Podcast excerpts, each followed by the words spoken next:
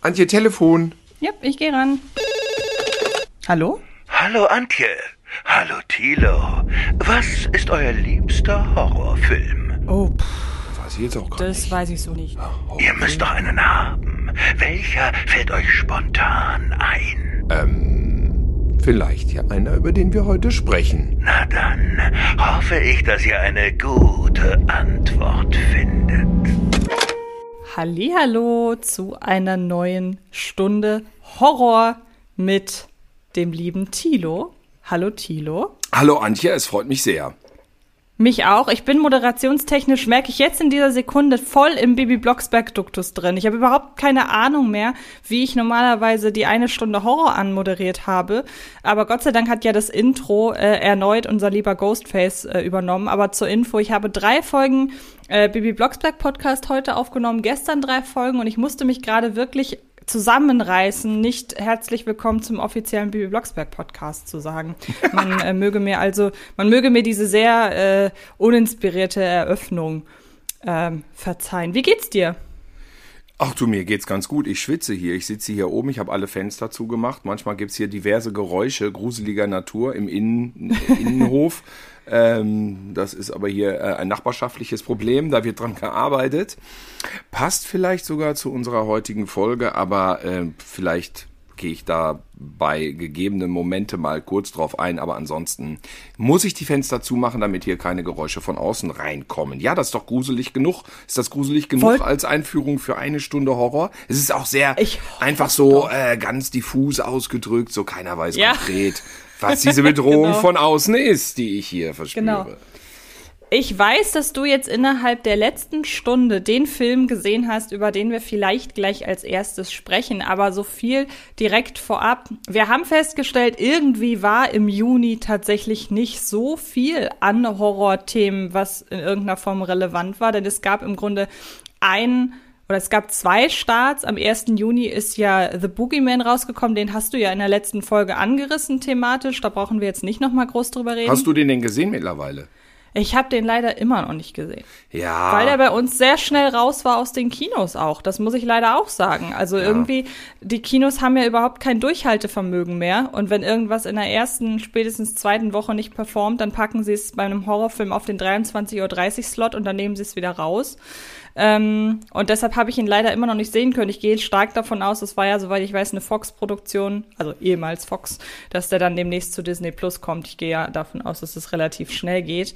Was ich aber gesehen habe und was du auch gesehen hast, war äh, Bedrest, der zum Zeitpunkt der Aufnahme zwei Wochen in den Kinos bereits läuft. Und ähm, ich hatte im Vorfeld des Films aufgrund der Prämisse große Lust auf den Film.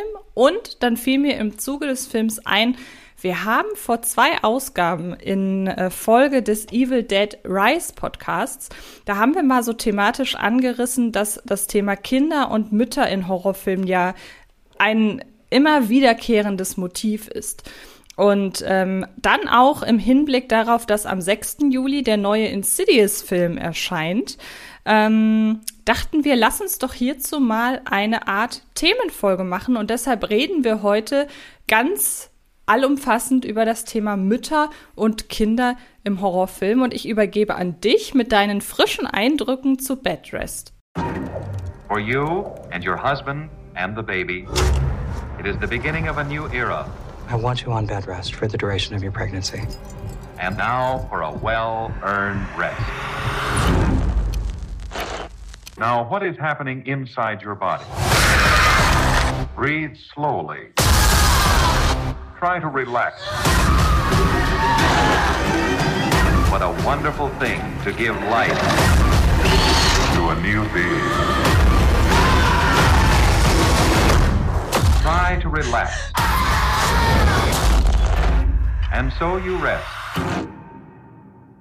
Ich habe, für mich ist Bedrest so ein bisschen sehr verwandt mit The Boogeyman, was so ein bisschen so mein, mein persönlicher Eindruck da, äh, meine Beeindruckungs, mein Beeindruckungslevel äh, da irgendwie betrifft, weil beide sind irgendwie solide inszenierte Horrorfilmchen, die nicht so ganz viel mehr bieten, als das Genre so im Standard bereit ist rauszuhauen. Also es ist so, es ist, es ist jetzt keine Kunstwerke, es ist irgendwie nichts, was so hängen bleibt. Das ist für den Moment, für die 90 Minuten ist das eine gute Sache. Für mich ist Boogeyman sowas wie ein Avatar für ein anderes Publikum. Avatar 2 ist für ein Publikum, was gerne in den Freizeitpark geht und mit der Wildwasserbahn, Wildwasserbahn fährt.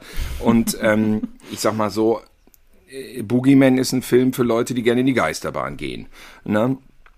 Da kommen keine ja. großen Überraschungen. Äh, das ist ähm, also überraschend überraschungsarm, möchte ich fast sagen. Jetzt finde ich Bad Rest einen kleinen Ticken besser, weil man merkt einfach ganz deutlich diese weibliche Handschrift der Regisseurin. Ich wusste gar nicht, dass eine Regisseurin war. Ich habe den Film geguckt und dachte mir die ganze Zeit, es muss eine sein, weil es doch sehr persönlich ist, obwohl es sehr klischeemäßig abläuft. Also, wenn ich die erste Szene schon sehe, ein Auto fährt einen Waldweg entlang mit einer Drohne gefilmt, da ist ja schon, ich kann es langsam nicht mehr sehen. Wir haben mal Witze gemacht im Kino, ne? Wenn du dir so, sagen wir mal, Horrorfilme anguckst, kommen mindestens fünf Trailer, wo ein Auto von einer Drohne gedreht in einen Wald fährt. Und dann passiert X. Manchmal auch noch über Kopf. Manchmal auch noch über Kopf. Über Kopf gab's auch. Und dann ist es meistens ein Pärchen, was dann in ein Haus zieht oder was Urlaub macht oder so. Und, oh so. Naja, gut, hier war es so, sie haben ein neues Haus gekauft, also völlig neue Situation. Aber was der Film hat, sind eben so ein paar Motive der Mutterschaft und ich bin ja Vater. Und ähm, ich finde, dass wieder mal, was wir ja auch schon mal sagten, irgendwie das Horror fast manchmal auch wie eine Karikatur funktioniert. Äh, Überhöhungen. Es ist, es ist eine Überhöhung von negativen Eindrücken, die so eine Schwangerschaft mit sich bringt. Also fängt an bei dem total nervigen Ehemann. Ich kann auch diese männlichen Figuren bald nicht mehr sehen, äh, die immer der Frau nicht glauben, sie immer für verrückt erklären. Am Ende müssen sie ihr glauben. Ähm, und deswegen ist das vielleicht ein Film auch über Hormone, vielleicht auch über ihre subjektive Wahrnehmung, ja, was da passiert. Vielleicht ist es auch übersteigerter Hass in dem Moment ähm, auf den Typen. Es ist ein Film über postpartale Depressionen und so weiter. Ähm, er hat ein paar schöne Motive drin, aber plätschert dann doch recht äh, überraschungsarm dahin. Oder wie fandst du das? Ich fand es trotzdem manchmal gruselig, aber The Boogeyman ist auch manchmal gruselig. Also insofern für ein Publikum, was wirklich jetzt nicht das große Meisterwerk erwartet und einfach nur 90 Minuten nur so unterhalten werden will, sind beide Filme okay, finde ich. Also ich fand ihn auch, also ich fand ihn auch okay, vielleicht ein bisschen besser als okay. Ähm, zum einen, ich mochte halt die Ausgangslage sehr und habe mich zu dem Zeitpunkt gefragt, warum ist da bisher noch keiner drauf gekommen? Weil dieses typische Haunted House Motiv, ähm, da fragt man sich ja immer irgendwann an einem Punkt, warum geht ihr nicht einfach aus dem Haus raus, ja. sondern bleibt da? Und das jetzt eben so zu erklären, fand ich sehr schlüssig und dachte mir auch, wie auch der Unfall äh, gezeigt wird und auch die Diagnose, die gestellt wird. Und wenn man sich mal so ein bisschen mit dem Thema befasst, dann ist das ja wirklich ein, das gibt ja wirklich diesen Bedrest, diese Bettruhe, die dann halt wirklich exakt strikt eingehalten werden muss. Und ähm, hieraus hat sich für mich ein Szenario ergeben, bei dem ich für einen Horrorfilm überraschend oft den Eindruck hatte, dass die Figuren sehr plausibel handeln. Ähm, von diesem kleinen Streit, der kurz angedeutet wird, als die auf dieser Party sind und dann fragt eine wildfremde Frau äh, den Vater der Mutter oder der werdenden Mutter, ähm, hey, ist das ihr erstes Kind? Und der Mann sagt halt einfach ja und erzählt dieser wildfremden Frau nicht, dass die schon mal äh, ein Kind äh, kurz nach der Geburt verloren haben. Und dann bahnt sich erst so ein kleiner Streit an und dann sagt er aber halt, hey, ich kannte die nicht, ich erzähl dir doch nix, warum regst du dich denn auf? Und dann ist dieses Thema aber auch geklärt und ich dachte in dem Moment, genauso hätte ich auch reagiert. Ich wäre im ersten Moment vielleicht sauer gewesen in der Situation und dann wäre das geklärt gewesen dann hätte dann in diesem Fall mein Freund gesagt, aber hier so und so argumentier äh, Argumente gebracht und dann wäre das Thema erledigt gewesen. Das gleiche gilt zum Beispiel auch dafür, wenn man ganz am Anfang sieht, dass sie sich noch nicht mal traut, einen Stift der ein paar Meter vom Bett weg äh, liegt, den aufzuheben, weil sie irgendwas schreiben möchte, weil sie ist halt irgendwie in Tag eins oder zwei dieser Bettruhe, wo sie das noch extrem ernst nimmt. Und je weiter das Ganze voranschreitet, desto mehr denkt sie sich auch, ey komm, Und dann gehe ich diese zwei, drei Schritte eben mal. Und es sind, dann gibt's auch diesen Moment, wo der, äh, wo der Vater, der Werdende, halt einfach aus der, aus dem Wahnsinn der Frau heraus den Schluss zieht, und wir holen uns jetzt eine Art Krankenschwester ins Haus. Und in jedem anderen Film würde ich behaupten, wäre die Krankenschwester am Ende das Böse gewesen. Und das deutet sich hier ja auch in einem kurzen Moment an. Aber am Ende ist es halt einfach, es ist halt einfach eine Krankenschwester. So, und das sind so kleine Momente, in denen ich dachte, der Film lässt die Figuren wirklich plausibel handeln. Und das hat bei mir dann auch die Verbindung mit den Hauptfiguren verstärkt. Ja, das ist ja. Trotzdem muss ich. Nee, sag mal, ja. Nee, trotzdem muss ich leider sagen, dass ich es hinten raus dann wieder zu hysterisch fand. Und ähm, dass das dann gerade gegen Ende sehr, sehr mechanisch alles schien. Und man hätte, finde ich, ja, wir haben. Wir spoilern ja sowieso, man hätte sie auch für den besseren Effekt am Ende sterben lassen können, meiner Ansicht nach. Ja, das ist dann wieder so. Also die letzten zehn Minuten sind zwar dramatisch, aber da wird auch ganz schön dick aufgetragen. Also wie das Genau. Jen, jenseits dann wieder bebildert wird und da, da, da. Ja, bei der, was hast du da, die böse Krankenschwester, muss ich direkt an einen anderen Kinderfilm denken. Das Kindermädchen von William Friedkin, wo die böse Krankenschwester äh, die Kinder alle rausbringt in den Wald zu so einem satanischen Baum. Hast du den mal gesehen? Nee, den habe ich nicht gesehen. Wobei William. Friedkin, Ja. Bei William Friedkin ja ein sehr gutes Stichwort ist, aber da kommen wir gleich noch zu. Genau, richtig. Aber da war das genau umgekehrt. Ja, ähm, ist richtig. Es, ja, es wird dick aufgetragen und äh, es hat natürlich dann. Wir, wir spoilern hier wirklich einfach gnadenlos von der Leber weg, sagst du. Genau. Ne? Ähm, ja. Ja. klar, es gibt ein Happy End. Ihr habt ja den jetzt im Idealfall den Film schon gesehen, wenn wir jetzt da so locker drüber reden. Und 89 Minuten, tja. Ein paar gruselige Momente halt- waren am Ende doch, ey, Ja. fand ich. Ja, man kann es halt gut weggucken. Ich mochte auch so kleine Ideen wie, dass sie sich halt den äh, elektrischen Staubsauger nimmt und da die Kamera drauf platziert, um so halt mit der Kamera durchs Zimmer oder durch die, durch die, durchs Haus zu fahren. Das war auch so eine kleine Sache, Ja. wo ich dachte, hey, ihr seid irgendwie alle smarter, als es das Genre normalerweise immer zu verstehen gibt. Ähm, trotzdem vom reinen Schockeffekt her muss ich sagen, das war schon alles sehr routiniert. Also wer im Jahr 2023 noch einen Fake-Jumpscare inszeniert, weil eine Katze vor die Kamera springt. So, und pass auf, und jetzt oute ich mich. Ich erschrecke mich seit erschrocken. 30, 40 Jahren nicht über die Katze und in dem Film habe ich es wirklich getan. Ja, Ich siehst weiß, du mal, das ist ja, man muss sich, gut. ja, man muss auch mal peinlich sich hier äh, einfach da, weißt du, zur Schau stellen als derjenige, der da noch voll drauf reinfällt. Also Das ich so, ja auch völlig und, okay. also unglaublich. Ich hatte übrigens, Und das ist ja auch immer, ich, ich, ich hatte, wollte noch sagen, das ist ja auch- das ist, Nein, ich wollte auch sagen, es, man muss ja auch immer bedenken, es wird Leute geben, für die ist Bad Dress der erste Horrorfilm. Die wissen nicht, dass Ja, eine vor die Kamera springende Katze, dass das ein bekanntes Motiv ist. Ja, diese Leute sind aber auch vielleicht sechs Jahre alt. Ne? Aber gut, dann wirkt es Vielleicht. natürlich. Ich hatte übrigens diese Situation mit der Bettruhe tatsächlich selber hier, weil die Mutter von meiner Tochter, die Steffi, die hatte verkürzten Gebärmutterhals und das, da rutscht praktisch das Kind immer weiter runter und dann droht im Prinzip eine Frühgeburt und sie musste auch wochenlang im Bett eigentlich in der Waagerechten verbringen und es war ein wahnsinnig heißer Sommer 2010 und das war eine anstrengende Situation. Und wir sind öfters zum Krankenhaus gefahren, weil wir dachten, jetzt kommt das Kind. Und ähm, aber trotzdem konnte sie zwischendurch mal aufstehen. Ich glaube auch, sie hat sich sehr streng dran gehalten, die, die Dame jetzt bei Bedrest in dem Film. Ähm, ich glaube, so ein bisschen. Er sagte ja auch, zur Toilette ist mal okay oder ins Badezimmer. Und alle zwei Tage baden war, glaube ich, ja, auch okay. also dass sie jetzt da irgendwelche so komische Extensions mit irgendwelchen Lupen. Na gut. Naja, es ist ein Film und man muss es ja auch ein bisschen dramatisieren. Das stimmt. Aber ich mochte auch da, dass man, ähm, ohne dass ich da persönliche Erfahrungen mit habe in irgendeiner Form, ich fand es, wie gesagt, sehr plausibel, auch die, wie der Arzt es erklärt hat. Also mir war das Phänomen so gesehen schon, äh, schon bekannt. Also wie gesagt, letzten Endes auch als äh, auch die Hauptdarstellerin, die wir ja aus Scream äh, seit Scream 6 kennen, nee, seit Scream 5, genau, durch Scream 5 und Scream 6, dass die hier jetzt nochmal eine Hauptrolle bekommt. Ich fand das alles wirklich auf sympathische Weise solide. Es wird jetzt nicht sein, wo ich mich Ende des Jahres dran erinnern werde, das sage ich auch ganz klar. Aber da hätte man was wesentlich äh, noch langweiligeres draus machen können, meiner Ansicht nach.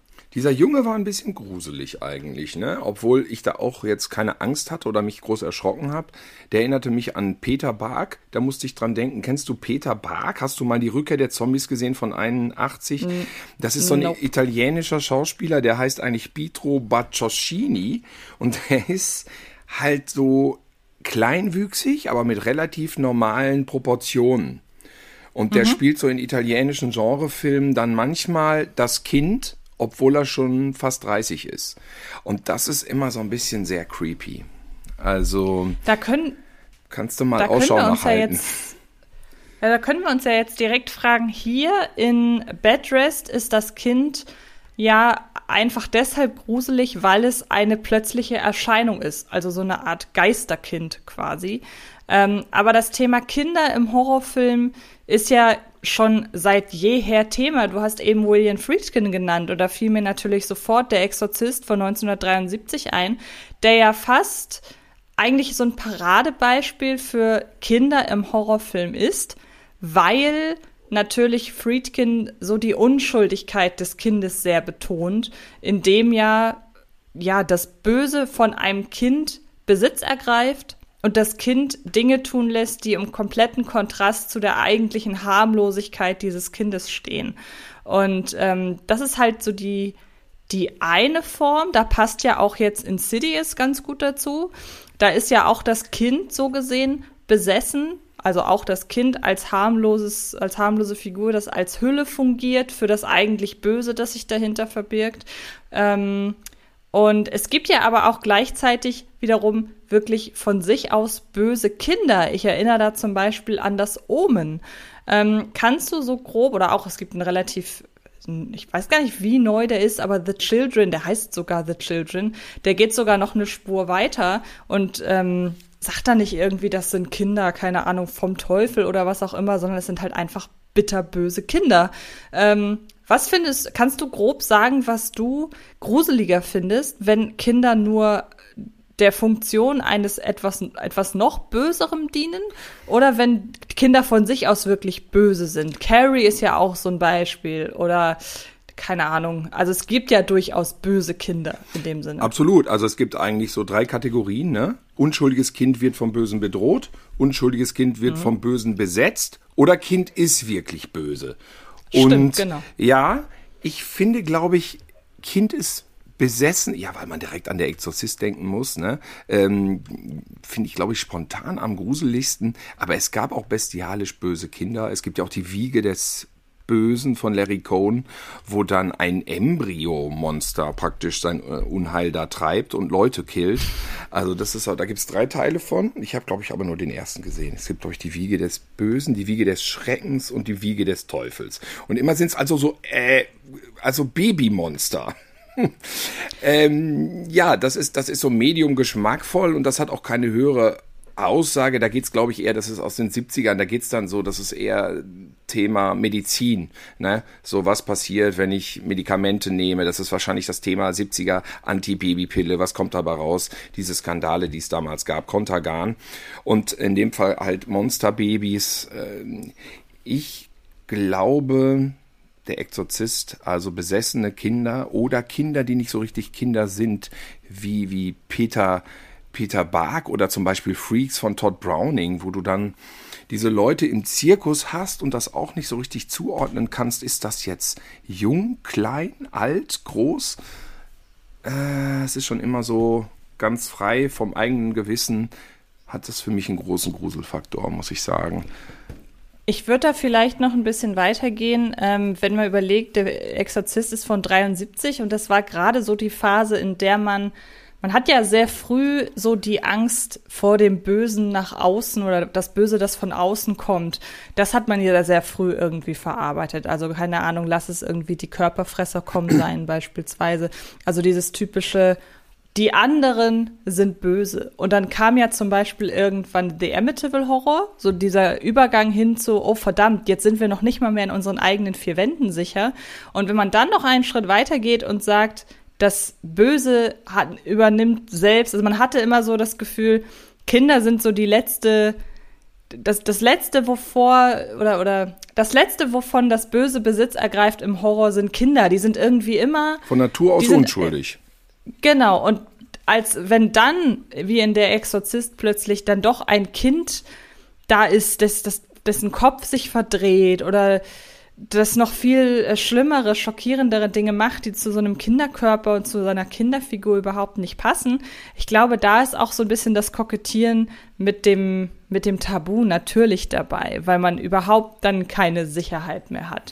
Also wenn man zum Beispiel auch an, das führt jetzt sehr weit, aber wenn man zum Beispiel auch an das Ende von dem Original Texas Chainsaw Massacre denkt, wo man ja sieht, das Böse wird ja nicht aufgehalten, sondern geht halt mit der Kettensäge in den Sonnenuntergang, sodass suggeriert wird, so das Böse ist immer noch da draußen. Es wird also nicht, ähm, es wird nicht beseitigt.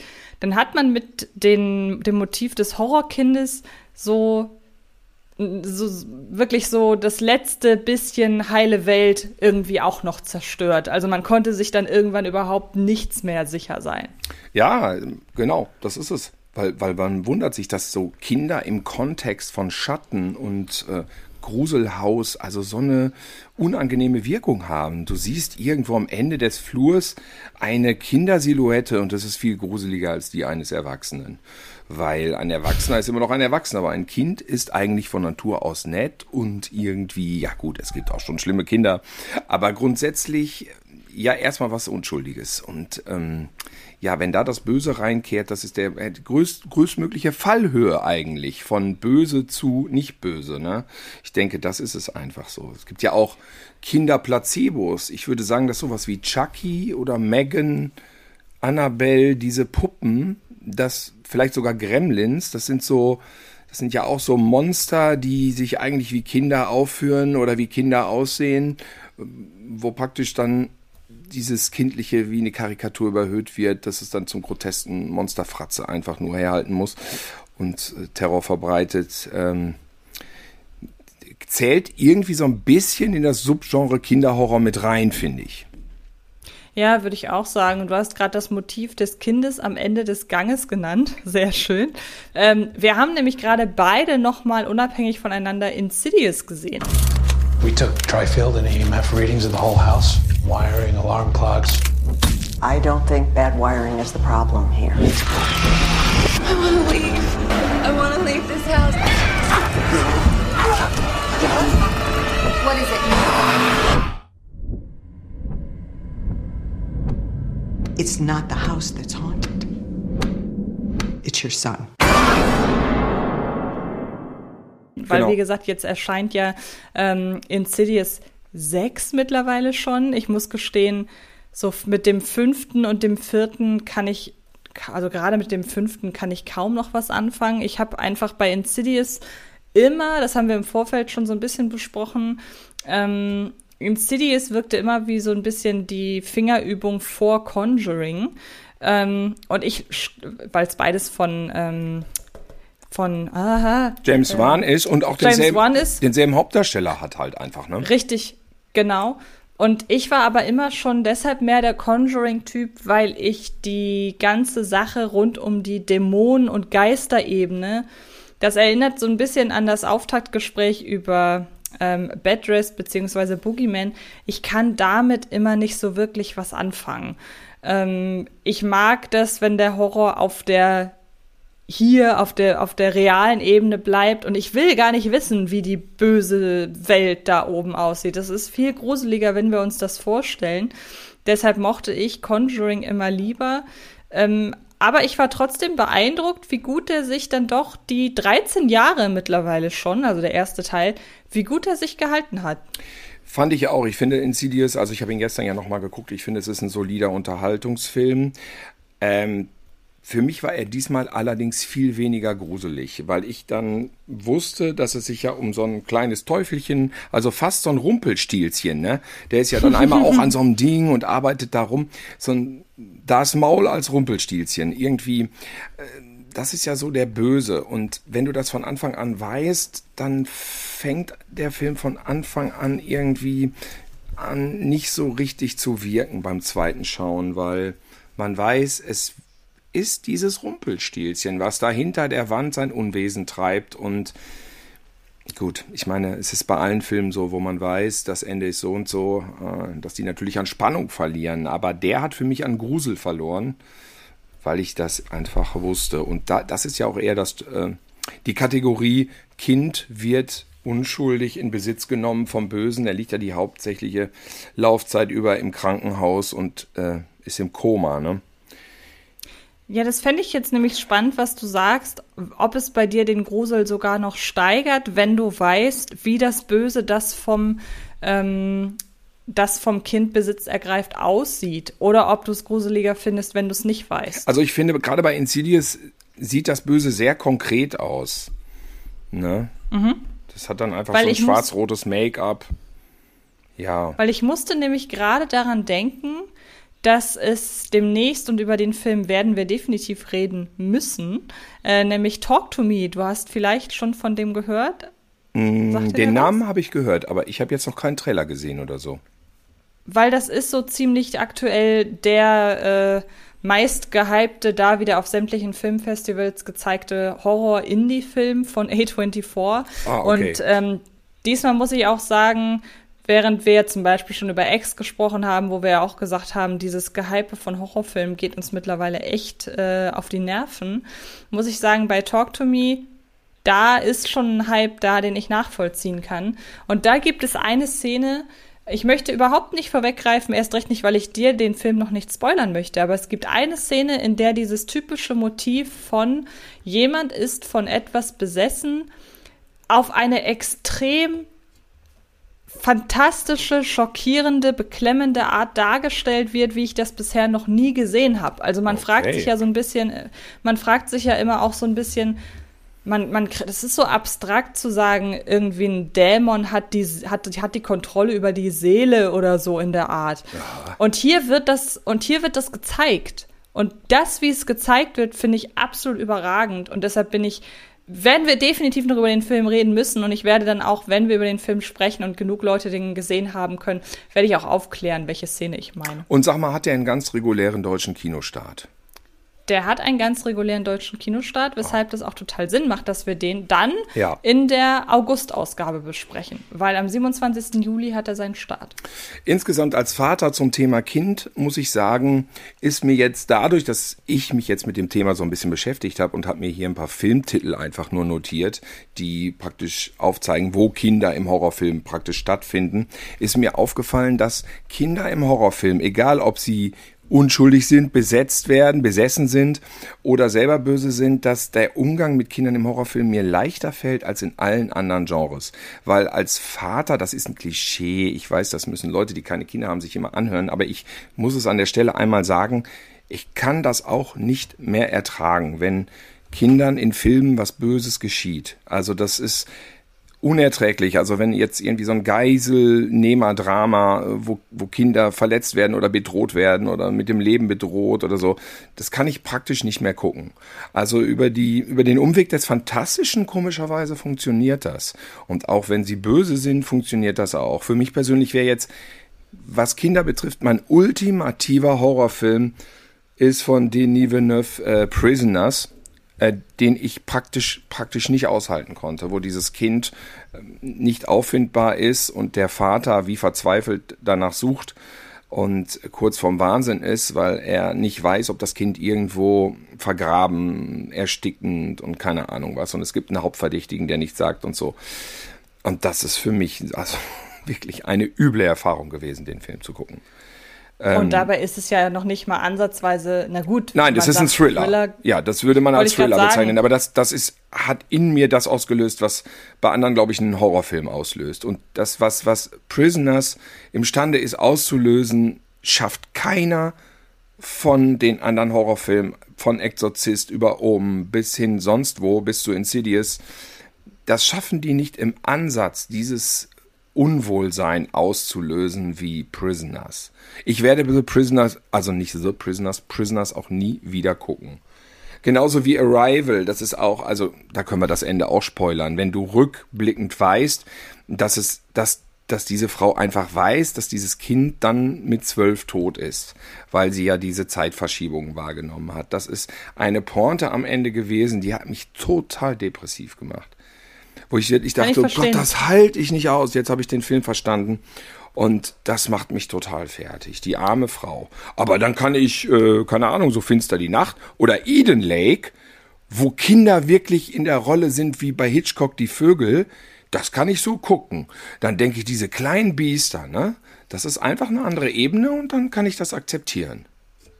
Das gibt's ja generell. Wir haben ja schon über die verschiedenen Arten von Kindern in Horrorfilmen gesprochen. Ja. Wenn du jetzt mal Eden Lake, also Eden Lake ist ja wirklich ein sehr krasses Beispiel, denn wir haben ja Kinder in der Position von Antagonisten, die aber überhaupt nichts Übernatürliches haben. Das sind nicht die Kinder des Teufels, wie bei Das Omen, oder die sind irgendwie besessen, sondern es sind einfach nur Arschloch-Teenager. Genau. Anders kann man es nicht sagen. Und man wünscht Ähm, ihnen auch das Schlimmste. Sie sind dann wie Zombies oder wie, wie, ja, wie so eine, wie so eine Horde Rocker in einem anderen Film, ne? Oder wie, wie so, so, ja, sowas.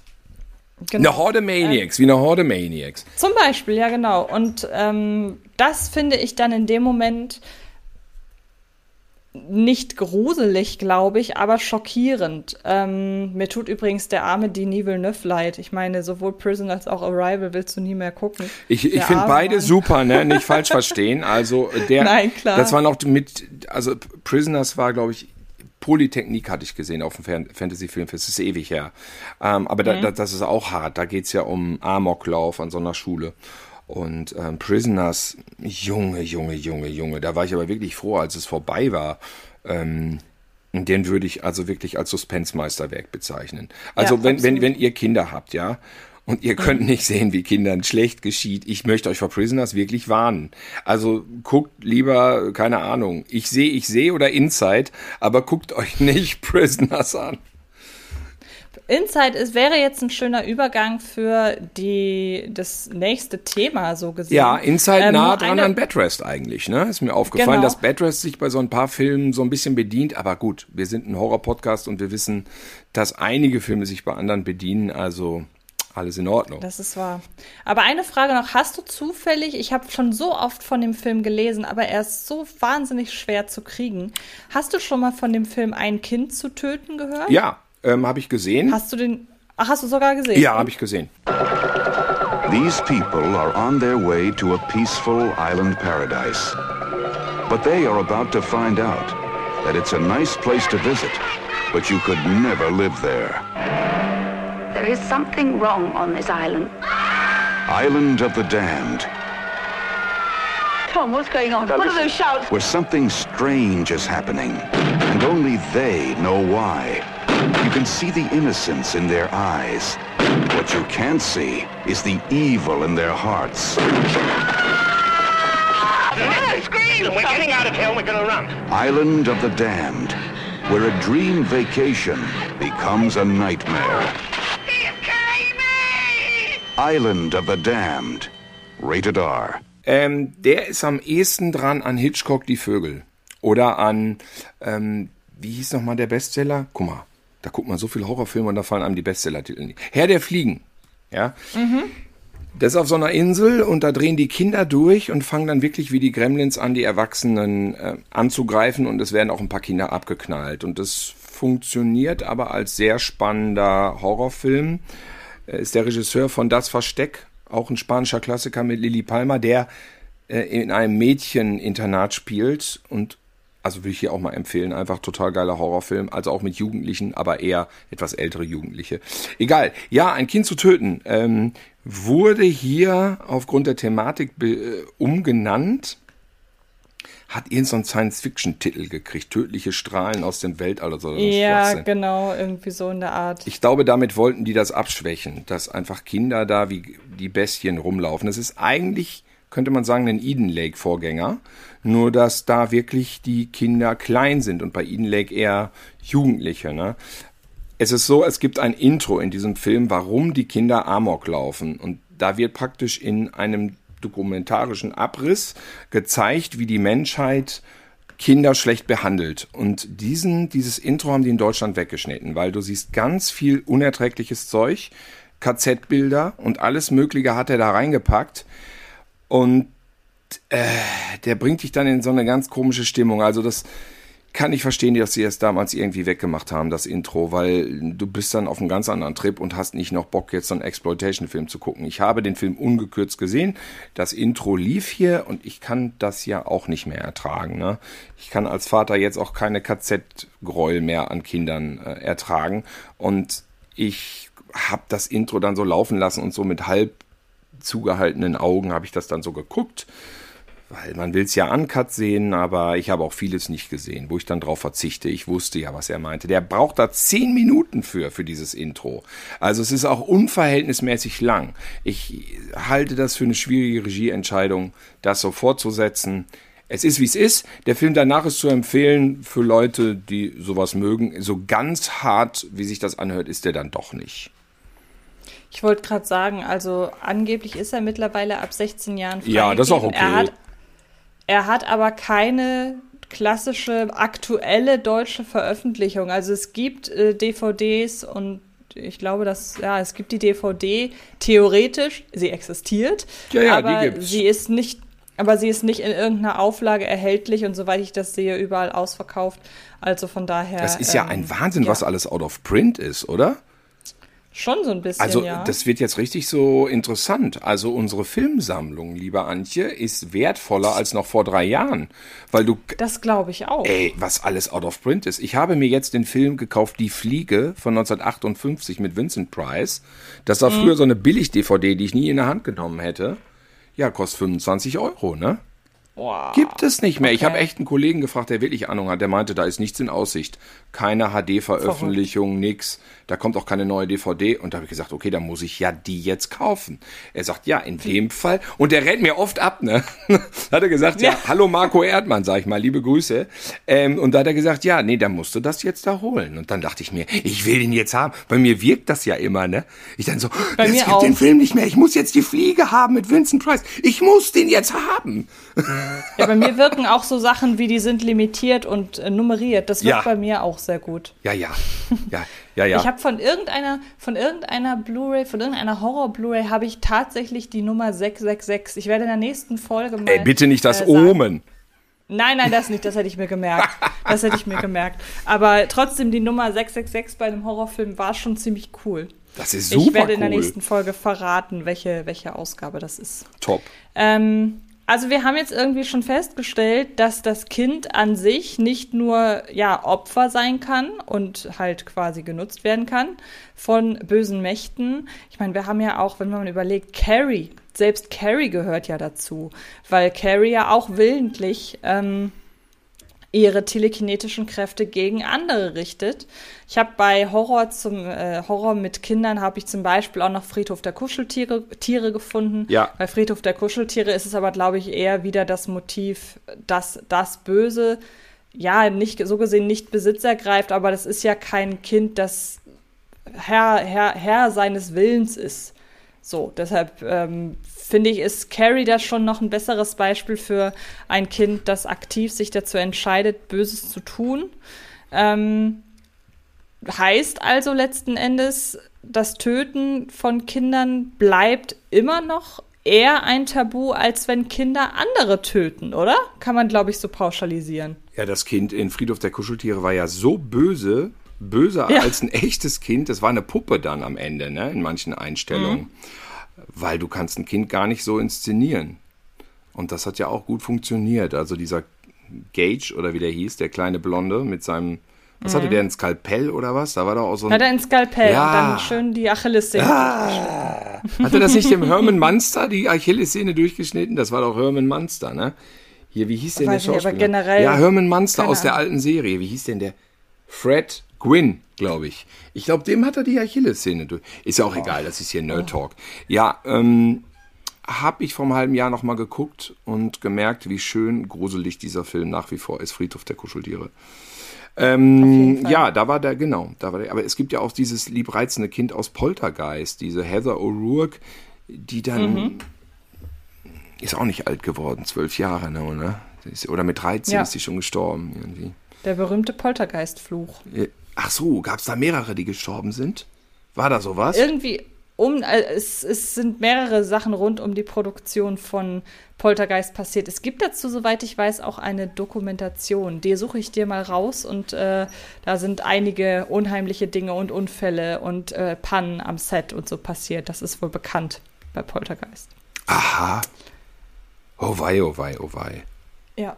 Aber wir haben halt, wie gesagt, also irgendwie es ist total vertretbar in der Gesellschaft, wenn kleine Kinder und seien sie Untote plötzlich ein Skalpell in der Hand haben und äh, Jagd auf andere Menschen machen. Und wenn dann doch mal jemand sich entschließt, ein Kind zu töten im Film. Ich erinnere da so spontan mich etwa an, hast du von Lars von Trier The House That Jack Built gesehen? Nee, weil ich auch hörte, dass der ganz hart und ganz schlimm sein soll und das war so eine Phase, wo ich das Gefühl hatte, ich kann das alles nicht ertragen. Die Phase ist ein bisschen wieder vorbei, ähm, vielleicht mhm. weil meine Tochter auch jetzt ein Teenager wird und ich nicht ständig so kleine Kleinkinder um mich rumlaufen habe. Ich habe das Gefühl, ich kann jetzt wieder ein bisschen mehr härtere Sachen gucken, aber The House That, that Jack Built fiel noch in diese Phase, wo ich gesagt habe, ach komm, nee, ich muss meine Seele nicht über Gebühr belasten, lass mal.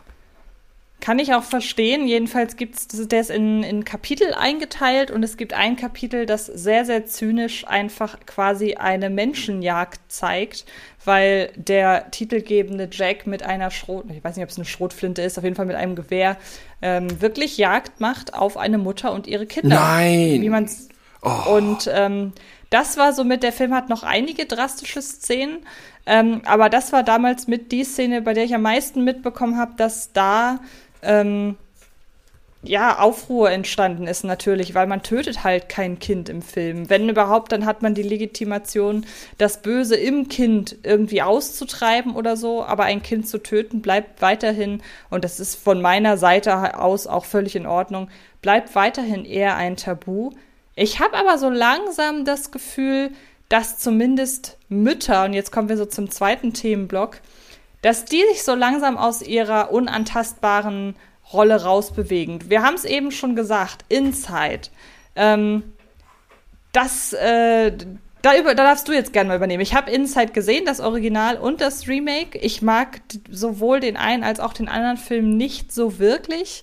Aber auf jeden Fall geht's da so richtig schön ab. Ja, also mh, das Remake habe ich nicht gesehen, aber ich kann mich noch erinnern, dass ein Freund von mir den Inside zu Hause hatte und seine Freundin sagte, ach komm, lass uns doch mal einen Horrorfilm gucken. Und er meinte, nee, den gucken wir nicht zusammen. Und sie so, na, okay, gut. Und dann dachte ich, den Trick behalte ich, behalte ich bei, weil meine Freundin ist ja schwanger, ne? So, mit meiner mhm. Tochter. Das war ein halbes Jahr vor der Geburt. Und dann meinte sie, komm, lass uns doch einen Horrorfilm gucken. Habe ich gesagt, nee, aber den guckst du jetzt nicht. Sie sowieso das denn nicht und war natürlich direkt, fühlte sie sich provoziert. Ich so, nee, das ist nicht gut für schwangere Frauen, habe ich gehört. Ähm, den gucke ich jetzt lieber allein. Nee, nee, dann wollte sie natürlich erst recht gucken. Ne? Und dann habe ich Inside mit ihr geguckt und sie äh, lag neben mir mit der Plauze halt, mit dem Kind da drin. Ne? Und da muss man sagen, Inside ist nicht ganz so, sagen wir mal, philosophisch tiefgründig wie Matthäus wo du wirklich als zerstörter Mensch äh, danach wieder aus dem auf allen Vieren vom Fernseher wegkriegst, sondern das ist eher so ein bisschen doch alte italienische Exploitation-Schule. Und ich finde, man kann Inside deswegen ganz gut abstrahieren als reines Horrorkammerspiel. Also Beatrice Dahl ist schrecklich gruselig da, sieht ein bisschen aus wie die Frau in Schwarz. Ähm, ich fand dann irgendwie, obwohl ich werdender Vater war, zu dem Zeitpunkt dann doch diese Grenzverletzung irgendwie imposant noch zu der Zeit. Steffi hat es irgendwie gar nicht so geschockt. Die meinte dann auch nur so, hu, ah, uh. Aber du hast den Film noch gar nicht gesehen, ja? Also ich muss sagen, äh, das ist schon extrem, ja. Ähm, fand ja. den als Exploitation-Film sehr gut. Als meisterhafter Horrorklassiker äh, ist er so hm, okay. Ne? Ja, ich muss gestehen, ich finde, er hat sich für mich immer von vornherein einfach zu sehr darauf ausgeruht, dass es ein Skandal ist, welches Thema im Film behandelt wird. Das Thema und, ist aber ähm, allgegenwärtig und wird halt auch bei Bed Rest behandelt. Es gibt, es gibt diese Frauen, die wollen anderen Frauen das Kind klauen was noch im mhm. Bauch ist. Ja, das ist so ein, das ist irgendwie so ein, keine Ahnung, das ist jedenfalls Realität wohl, ein Tatbestand, der schon vorgekommen ist. Und das wird da behandelt. Und das finde ich ja immer gut, wenn wenn es nicht um Dämonen oder Flüche geht oder um irgendwelche Drachen, sondern um Sachen, die in der Realität schon mal so passiert sind. Und ähm, Nee, das, da, da gebe ich dir auch völlig recht. Und allein schon die Tatsache, dass das ja nun kein Thema ist, das in jedem dritten Horrorfilm verarbeitet wird, das ist ja immer schon super. Und ich kann Ja. mich auch jetzt spontan nicht äh, erinnern, außer jetzt, ja, hast recht, außer bei Bed Rest, dass diese Thematik nochmal irgendwo, gerade in dieser Drastik aufgegriffen wurde. Aber ich hätte mir, glaube ich, da mehr die, Psycho, äh, die, die psychologische Komponente noch ein bisschen mehr gewünscht. Der geht ja irgendwann wirklich sehr in die Splatter-Richtung. Lustig ist, dass du das italienische Kino erwähnst, weil er ist ja Teil dieser neuen französischen Härte. Ja. Weil es ja ähm, damals mit Alexandre Ajar und so weiter, die haben dann ja mit, mit dem und mit äh, High Tension und was da nicht alles war, haben ja die ganzen Franzosen oder auch Mathieu, genau, den hast du ja auch erwähnt, haben ja plötzlich die Franzosen da sämtliche Grenzen des, äh, in Klammern guten, Geschmacks äh, gesprengt. Das ist ihm auch auf jeden Fall gelungen. Ich weiß nicht, mich hat der irgendwie nie so richtig gekriegt. Für mich war der zu, zu, zu, ein, zu eintönig fast schon. Also du hast den aber Konflikt- gesehen, den Inside. Hast du den Ich hab gemieden? den gesehen, ich hab- Ach so, ich hatte Ja, verstanden, du hättest den gemieden. Äh, ja, Nein, nee, ich da hab kann ich dir, gesehen. Da kann ich Das dir Original zustimmen. und das ja. Ach genau, sagtest du ja, du hast beide gesehen. Ja, Genau. nee, da kann ich dir zustimmen. Ja, klar. Das ist Und- eher ein flaches Werk. Genau, aber ähm, was ich halt interessant fand, war, dass in Inside ja im Grunde beide Versionen der Frau an sich existieren. Wir haben die Mutter als absolut verletzliches Wesen und das hier war ja auch etwas, da haben wir ja auch äh, äh, passend zu Evil Dead Rise drüber gesprochen, dass der äh, werdenden Mutter am Ende natürlich nichts passiert. So. Ähm, wir haben auf der anderen Seite aber auch eine ja, gut, die Böse ist jetzt keine Mutter, aber sie will ja um alles in der Welt Mutter werden. Und das ist ja dann auch schon so, so assoziiertes Mutterdasein oder sich selbst auferlegtes, hoffentliches Mutterdasein. Was für ein Satz. Ähm, und da mag ich dann halt, dass in dem Film gutes und schlechtes Mutterdasein, so doof das klingt, vorkommt. Weil ich finde es immer noch interessant, dass die Mutterfigur im Film generell in der Regel sehr positiv belegt ist. Wenn man sich dann aber Filme anschaut, wie zum Beispiel Hereditary als relativ aktuelles Beispiel, ähm, oder auch, lass mich kurz nachdenken. Mama, Mama von, Mama, von Andy genau. Muschietti. Oder The Witch auch meinetwegen. Ja. Oder auch der Babadook. Ich finde, das ist ein sehr starkes Beispiel. Es scheint langsam erlaubt zu sein, beziehungsweise Filmemacher und Filmemacherinnen scheinen langsam das Potenzial darin erkannt zu haben, dass Mütter auch nicht unfehlbar sind. Und das gefällt mir ganz gut. Ja, man muss ganz klar sagen, Diversity sei Dank, ist es in den letzten Jahren passiert, dass Frauen öfters auf dem Regiestuhl von Horrorfilmen gelandet sind. Äh, der Horrorfilm möglicherweise schon jahrzehntelang auf sehr ausgelutschten Faden. Jahrzehntelang würde ich jetzt nicht sagen, es gab ja immer positive Ausreißer, aber es gab schon einige ausgelutschte Pfade, Halloween 8, 9, 10, 11, 12, 13.000. Und dadurch, dass jetzt die eine oder andere Frau, zum Beispiel Jennifer kennt, dann ihre eigenen, die haben ihre eigenen Drehbücher, ihre eigenen Projekte angeschoben und solche Sachen wie Babadook dann über postpartale Depression und so. Da kommen dann einfach Frauenthemen, Frauenthemen in den Horrorfilmen.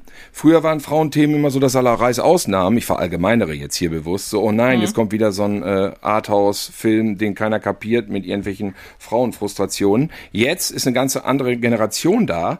Ähm, Jetzt wird der Horrorfilm bemüht, um Frauenthemen auszudrücken. Und dann kommen einfach neue, frische Themen in das Genre rein. Und Babadook ist da ganz vorne dran. Und das ist einfach das Interessante. Und eigentlich auch Bedrest. Ne? Man weiß jetzt auch nicht, was Genau. sie dann für Kompromisse machen musste. So, ach, mach das mal da ein bisschen glatt, glatt hier, da glatt, dass das überall im Cinemax laufen kann. Aber im Endeffekt hat Bedrest das auf jeden Fall drin. Ne?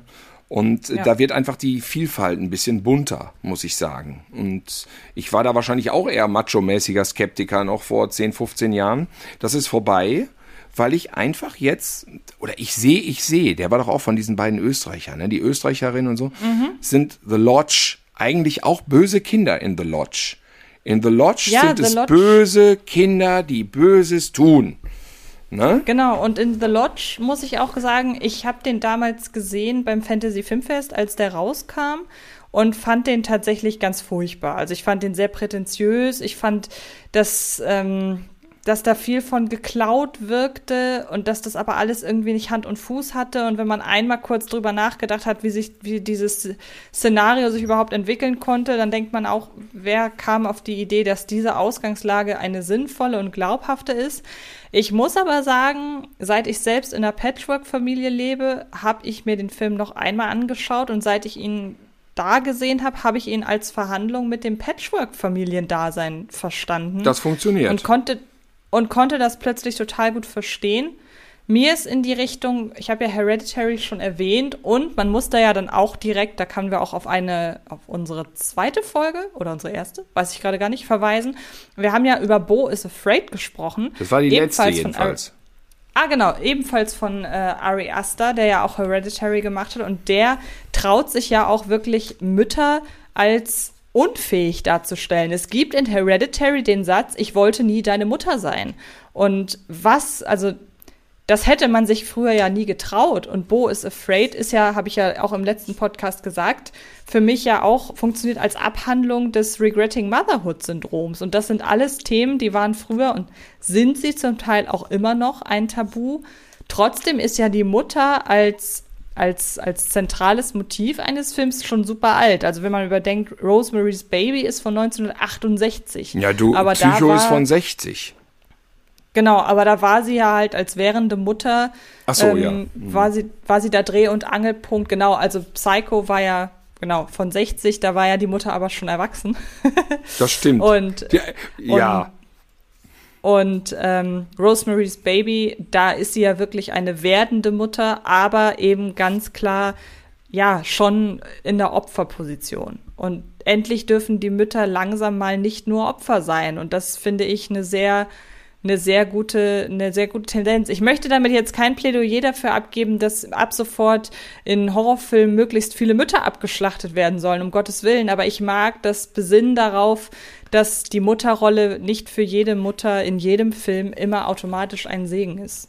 Ja, und dass einfach äh, eine Mutter auch einfach das pure Böse sein kann, wie zum Beispiel natürlich in Evil Dead Rise. Ne? Das war ja das, was mich mhm. da so begeistert hat, dass die diese klassische heilige Mama, äh, die alles richtig macht und sich um die Kinder, Kinder kümmert, total pervertiert wird da und auf die genau. Fresse kriegt bis zum Anschlag. Also ähm, das, das war eigentlich so ein bisschen der Tabubruch in dem Film. Ja, ja das sehe ich auch so. Ja, und im Endeffekt ist ja Bo is Afraid, kannst du auch natürlich komplett umdrehen. Ne? Da ist die Mutter böse, aber dann ist es auch natürlich ein Film über ein sehr verworrenes Kind und das ist eben Bo selber dann. Nur genau, er ist halt auch schon etwas älter. Ja, und dann hast du ja wieder, um zurückzukommen zu Carrie, noch sogar so ein bisschen ja die Symbiose aus beidem, beziehungsweise da siehst du im Film so ein bisschen, wie die Mutter, die ja auf dem ersten Blick will sie ja eigentlich nur das Beste für ihr Kind.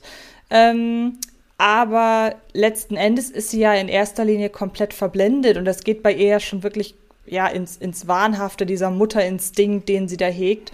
Und dann sieht man eben in Carrie von 1976, was sich denn daraus entspinnen kann, wenn das Problem nun mal das ist, dass die Tochter einer Mutter, die sie vor möglichst allem in der Welt beschützen möchte, wenn die leider im Besitz telekinetischer Kräfte ist. Also wenn man so möchte, ähm, war ja auch Carrie da schon so ein bisschen der Vorreiter. Da ist die Mutter ja auch nicht die, die Heilige.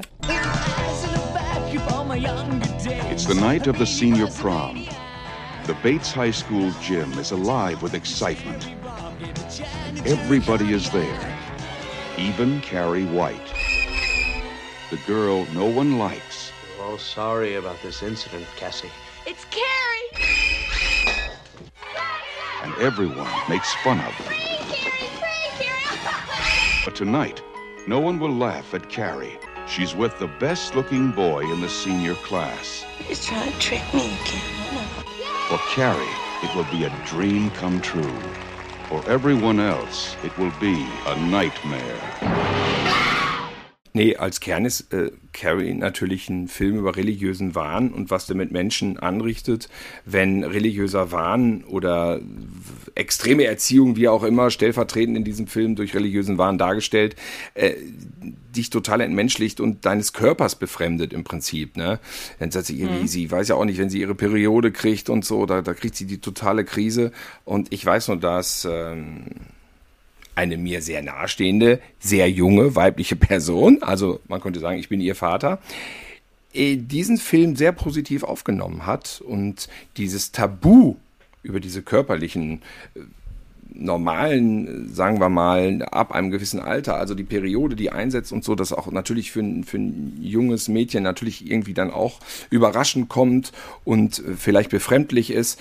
Das Befremden darüber wurde ihr durch diesen Film in ein nicht äh, äh zu geringem Maße genommen.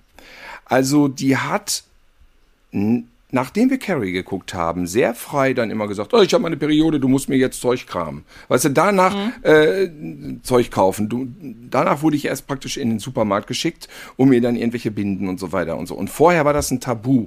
Da durfte ich das mhm. nicht wissen. Auch, wir haben mir das nicht irgendwie, es kam nicht von außen, sondern das ist wahrscheinlich die Unerfahrenheit dann in dem Alter.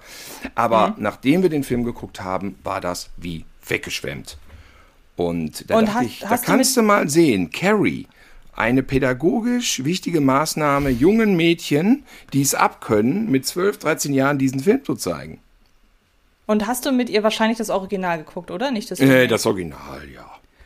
Meine Tochter kriegt immer nur die Originale, weil ich denke, ja. so die Remakes kann sie sich ja irgendwann selber besorgen. Aber die alten Filme, denen begegnet sie unter Umständen nie wieder und deswegen mache ich das. Wir gucken den Original Frankenstein, den Original Tarantula, den Original Carrie, den Original Exorzisten und wenn sie Remakes sehen will, dann kann sie das irgendwann selber machen und wenn nicht, dann hat sie halt die echten gesehen. Ne? Ja, aber das war einer, der ihr am allerbesten gefiel, wo sie immer noch mal wieder sagt, so lass uns mal wieder Carrie gucken. Es hat wahrscheinlich aber auch mit diesem ganzen schulischen, man wird gemobbt und am Ende mhm. lässt man die Sau raus, sag ich mal. Ich glaube, das hat eine Menge, Menge emotionale Ebenen, die so junge Leute, Mädchen, aber bestimmt auch Jungs, da so nachempfinden können und dann da ausleben können. Ich glaube, Carrie ist, ja, der hat so ein paar Schocks und ein paar Härten, aber man muss seine Kinder ja selber einschätzen, ne? Ja, das Schöne an Carrie, also ich bin jetzt nicht der allergrößte Fan von dem Film, aber das Schöne an Carrie ist ja, wie der Film. Ich mag das, wenn, egal in welchem Genre, wenn Kinder total ernst genommen werden. Und ich finde, dass Carrie das sehr gut macht. Du hast ja in der Perspektive von Carrie am Ende den totalen Payoff, weil sie die ganze Zeit ähm, ja gehänselt und gemobbt wird aufs Schlimmste. Und was sie am Ende macht, ist ja dann ihr entsprechender Befreiungsschlag, der sich für uns aber total nachempfinden lässt. Und wir sind ja zu keinem Zeitpunkt nicht auf Carries Seite, obwohl sie ja diejenige ist, die gerade wirklich auch schlimmste Verbrechen vollzieht aber trotzdem fühlt es sich nicht schlecht an, auf Carries Seite zu sein. Viele Rachefilme kokettieren ja damit und man soll sich so ein bisschen in so einem moralischen Dilemma fühlen und denken, ja, hm, die Motivation dieses, weiß ich nicht, dieses Liam Neesons da gerade auf der Leinwand, dass der da jetzt gerade zum Rachefeldzug äh, bläst, ja, kann ich irgendwie verstehen, aber am Ende ist das ja trotzdem alles nicht so, äh, nicht so vertretbar. Ähm, und bei Carrie, ja, theoretisch ist es das gleiche, das gleiche Prinzip. Sie, Rache ist nie irgendwas, was man anstreben sollte, zumindest auch, oder gerade auch in einem Rechtsstaat nicht. Aber bei Carrie fühlt es sich gut an, was sie tut. Und da vergisst man diese moralische Komponente. Zumindest ist das meine Erfahrung. Ja, sie bringt so ein paar Leute auf dem fest da um, denen man das Überleben gegönnt hätte. Aber da kann Carrie jetzt auch nicht auf Feinheiten sich konzentrieren, nee. sondern da geht's ja ums große Ganze und da gibt's halt auch ein bisschen Collateral Damage. Ne? Man das könnte stimmt. eigentlich sagen, dass The Ring die finstere Variante ist von von Carrie, ne? Ja. Dass stimmt, die, die äh, Samara, ja, die musste, die hat ja ihr Kinderzimmer nie verlassen und wurde mhm. in den äh, in den Brunnen gesperrt. Genau, sie wurde in den Brunnen gesperrt und ähm, kommt dann heraus und es ist ja eigentlich auch. Ja, stimmt, sie wurde auf, sie wurde auf diesen, auf diesen Heuboden da gesperrt ja. und am Ende im Boden entsorgt. So war das, ne? Richtig. Und der Ring ist immer dieses, was sie noch sehen konnte durch den Deckel, genau. dieses Sonnenlicht. Äh, tolle Geschichte. Ja. Eigentlich auch, ich weiß jetzt gar nicht, ob ihr Alter definiert wird in dem Film, aber ich glaube, sie ist auch nicht älter als zwölf oder dreizehn, ne? Das, äh, ich habe den schon eine Trilliarden Mal gesehen. Wenn es fällt, dann fällt es in dem Gespräch mit der Psychologin, ja, die da auf dieser Insel lebt. Aber ich kann leider auch nicht sagen, ob es tatsächlich ein, ein Alter hat. Aber ihr wird Ähm, auch nicht wirklich human mitgespielt und sie lässt es danach äh, auch auf jeden Fall an ihren Feinden aus. Und, Ja, nur äh, da ist das, also man kann da auch dann verstehen, weshalb sie es macht. Ich habe nur so die emotionale Bindung zu Samara nicht annähernd wie dann zu Carrie, weil ich Überhaupt natürlich Nein, nein, mit nein. Samara natürlich äh, keine Zeit verbringe. In Nein, dem Sinne. Das ist auch nicht rückwirkend verbringen schockierend. möchte.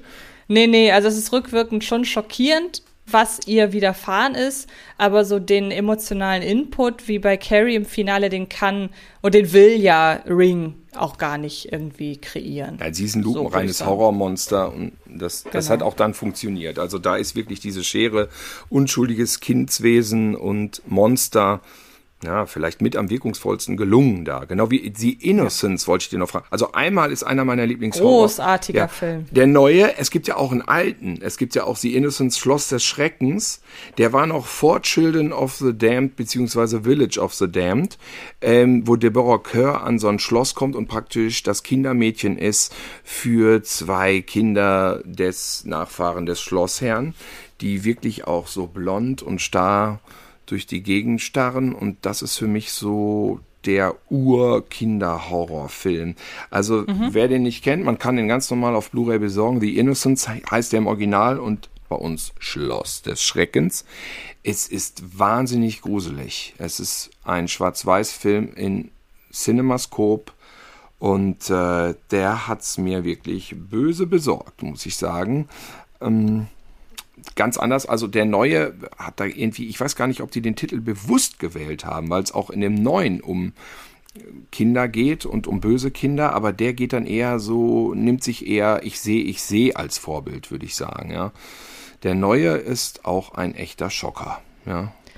Ja, ich würde gar nicht, ich sehe, ich sehe, ich sehe, wo du, die, wo du die, den Vergleich ziehst. Diese Gnadenlosigkeit, diese Kaltherzigkeit. Würde, genau.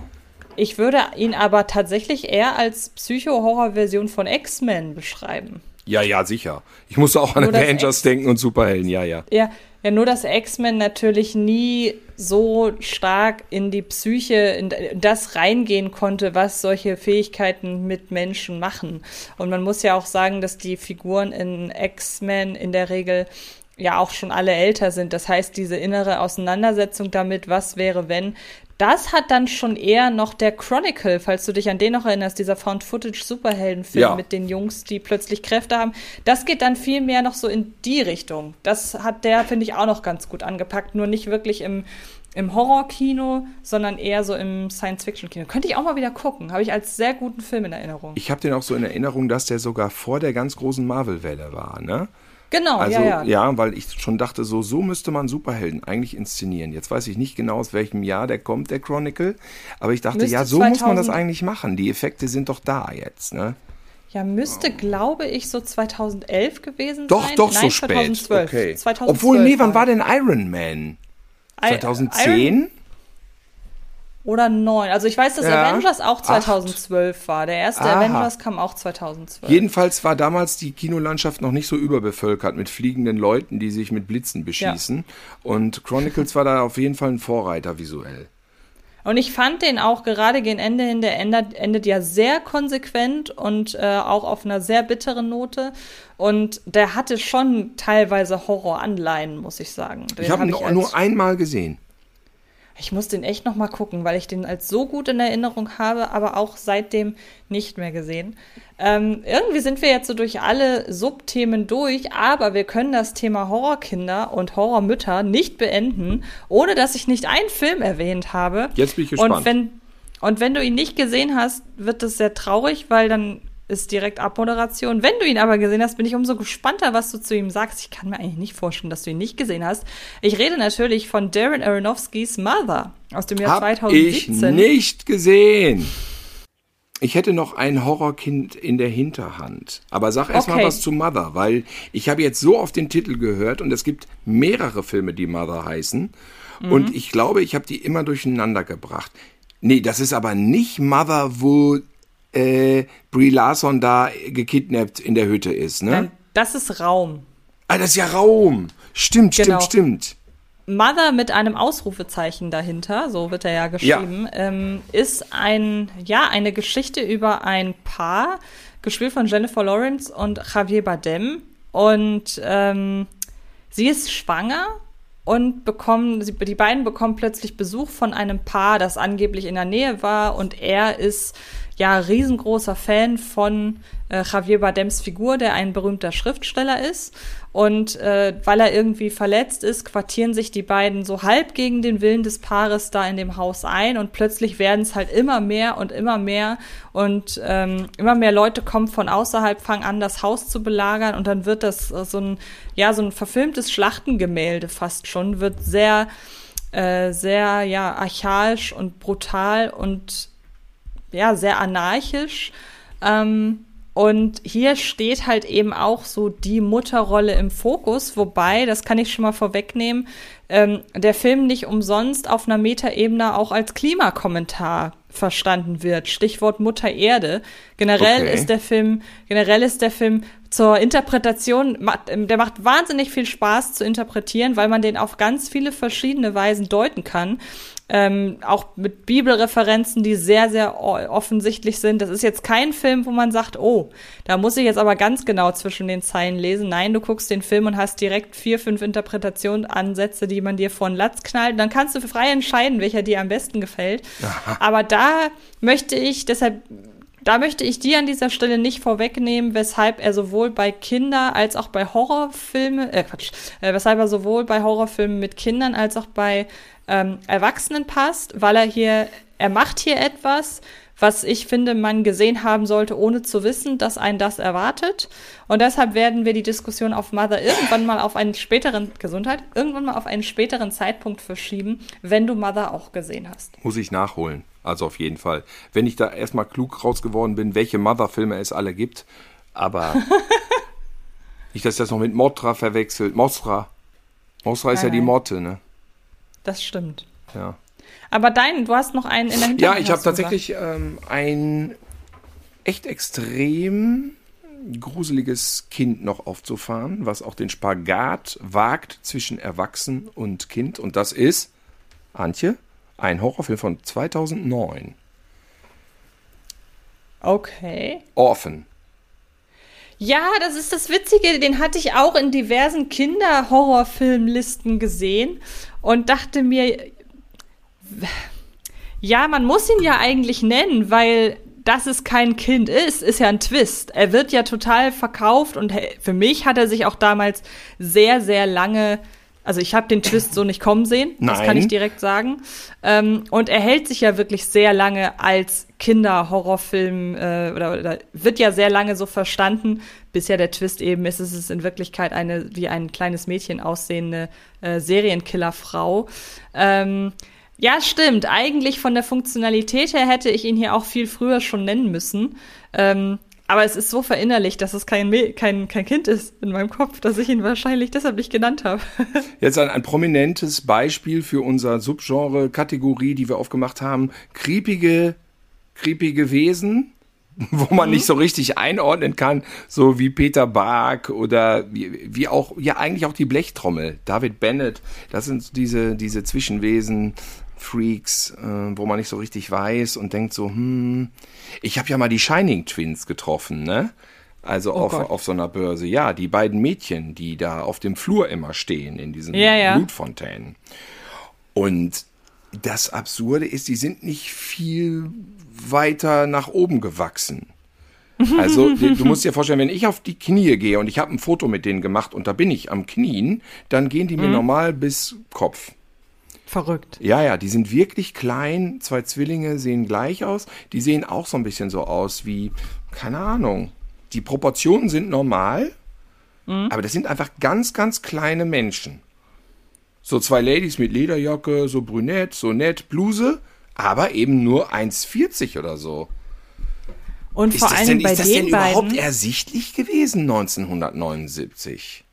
Nee, ich glaube nicht. Aber was bei den beiden natürlich auch noch mal schön zu sehen ist, die haben, die müssen überhaupt nichts machen. Das macht jetzt nämlich einen ganz schönen Kreisschluss zu Beginn, als du gesagt hast, es ist total gruselig, wenn einfach irgendwo ein Kind rumsteht. Und das ist ja genau das, was die beiden eigentlich machen. Die, Die machen ja ja, gar rum. nicht. Nee. Genau, die interagieren ja auch gar nicht groß mit Jack Torrance. Die erscheinen plötzlich einfach vor, äh, vor Dannys Augen ja in der Regel und sagen, hier, komm, spiel mit uns. Und das war's dann auch schon. Also im Grunde, so, wenn das nicht im Overlook Hotel wäre, wenn das nicht zu der gruseligen Musik gewesen wäre und da würden einfach nur zwei Zwillinge stehen und einen kleinen Jungen fragen, komm, spiel mit uns, Danny, und vielleicht danach nicht unbedingt noch sagen, für immer, das ist ein bisschen gruselig, dann wäre das einfach überhaupt nicht unheimlich. Dann werden das einfach nur zwei Kinder, die Spielkameraden suchen. Da kannst du mal sehen, wie die sich einprägen, dass man bei Shining einfach auch immer an diese beiden Kinder denkt, obwohl die vielleicht, wenn du alle Einstellungen zusammenschneidest, kommen die vielleicht auf eine halbe Minute. Weil Ja. die stehen ja immer nur ganz kurz da, ne? Also Genau. wenn es überhaupt eine halbe Minute ist und man hat die so präsent vor Augen. Und das ist, ja, selbst Meister Kubrick wusste schon, Kinder sind gruselig auf dem Flur in der Nacht. Ja, das stimmt. Und äh, ich bin froh, wenn hier nachts kein Kind auf dem Flur steht. In der Regel, wenn doch, dann ist es in der Regel ein schlafwandelndes Kind, aber Gott sei Dank kriege ich das nicht so mit. Ähm, ich will dreimal auf Holz klopfen, ist lange nicht passiert. Warten wir mal ab. Das ist immer noch so ein bisschen meine Horrorvorstellung, weil schlafwandelnde Kinder, ich weiß nicht, ob deine Tochter da irgendwie empfänglich für Nein, war, aber nein. schlafwandelnde Kinder sind gruselig. Oh Gott, Das muss man schrecklich sagen. gruselig. Da bin ich von verschont geblieben. Nee, die ist noch Ja, nie schlafgewandelt. Das kommt Horrorkindern im Film sehr nahe. Ähm, so oder so, ich bin sehr gespannt jetzt auf Insidious 6. Ähm, eins und auch zwei, aufgrund dessen, dass ja die Besetzung wirklich sehr gut war, ähm, mochte ich noch. Dann der dritte und vierte, das waren halt effektiv inszenierte von der Stange Schocker. Den fünften zuletzt fand ich wirklich nur noch lame. Aber ich muss sagen, der Trailer zu Teil 6 sieht echt vielversprechend aus. Ist ja auch die alte Besetzung wieder dabei. Deshalb hoffe ich sehr, dass der Film was kann, dann können wir ja schauen, je nachdem, was der für einen Eindruck bei uns hinterlassen hat, ob wir in der nächsten Ausgabe über ihn sprechen. Und ähm, ja, ansonsten vielleicht wird dann sowas wie Talk to Me Thema oder wir suchen uns wieder irgendein Oberthema aus. Wir haben das noch nicht besprochen. Ich bin sehr gespannt. Dann meistens wird das ja doch eine recht äh, äh, spontane Angelegenheit, Ja, man kann es jetzt manchmal gar nicht so Thema gut. wird. Genau, man kann es manchmal gar nicht so gut planen. Genau. Aber, ich habe vor allem, stimmt- mein Problem ist, ich habe nur Insidious 1 gesehen. Also ich kenne diese ganzen Fortsetzungen alle gar nicht. Ich glaube, das ist auch nicht notwendig. Nee. Nein, ich kann dich sonst briefen. Ja, das ist vielleicht möchtest. gut. Diesen mit Aber Schlüssel brauche ich nicht sehen, das hattest du schon mal gesagt, ne? Ja, genau. Aber einen Film möchte ich an dieser Stelle gerne noch erwähnen, einfach weil er noch mal ein bisschen mehr das Tabuthema ja, Regretting Motherhood auch aufgreift. Es gibt aktuell bei Disney Plus eine Hulu Eigenproduktion, nämlich Clock. Und der Film ist jetzt leider insgesamt nicht ganz so gut geworden, weil er, finde ich, viel Potenzial liegen lässt. Aber er macht zum Thema, dass eine Frau sagt, ich möchte keine Kinder und mein Umfeld suggeriert mir, das wäre falsch. Und deshalb unterzieht sie sich einer Therapie, die dafür sorgen soll, dass bei ihr der Kinderwunsch entfacht wird. Und das Ganze entpuppt sich dann aber als ziemlich gruselige Angelegenheit. Und das ist auch noch mal so ein ganz neuer, mutiger Ansatz, um dieses Thema in einem Horrorfilm zu verhandeln. Deshalb Und- sah ich dieser Film auch noch mal ins Herz gelegt. Ist tatsächlich nicht das einzige Thema in dem Film. Vielleicht ist das auch ein bisschen das dramaturgische Problem, dass er einige sehr wichtige, schwere Themen aufmacht. Ja, ja, ich habe heute ein bisschen das Husten am Start. Mm.